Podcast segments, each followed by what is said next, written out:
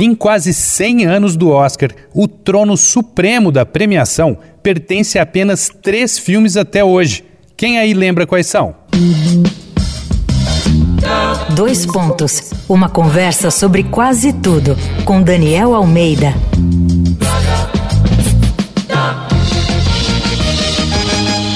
O mês de março não é especial só porque o Dois Pontos apaga a velhinha de um ano no ar, mas também porque o mundo vai assistir a mais uma cerimônia do Oscar. Por isso, a série Tapete Vermelho é toda dedicada às histórias do prêmio e seus responsáveis.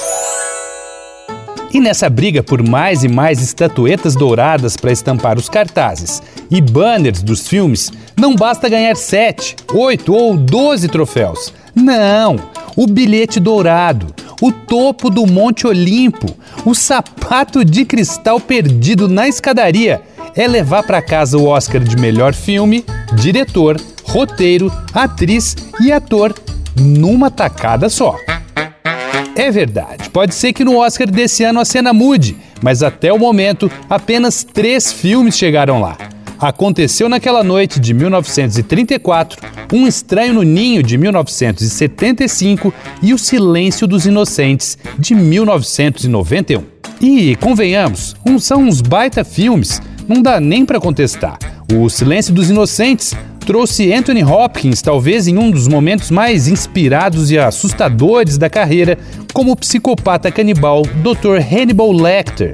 Virou um ícone pop gigante, né?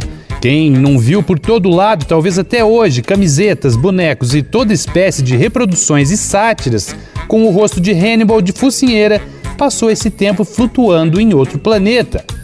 Um Estranho no Ninho com Jack Nicholson e o restante do elenco iluminados em cena pode explodir cabeças até hoje, quase 50 anos depois de chegar aos cinemas.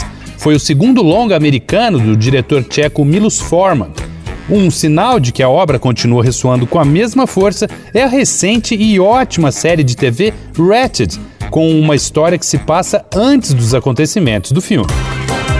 E para terminar, o clássico absoluto dirigido por Frank Capra. Aconteceu naquela noite é simplesmente um modelo xerocado por dezenas de comédias românticas que eu e você adoramos ou odiamos, mas isso não importa. Sente o mote. Duas pessoas completamente diferentes, cheias de certeza, se conhecem durante um evento inesperado. De cara, um quer esganar o outro, mas por força do destino são obrigados a conviver por um período.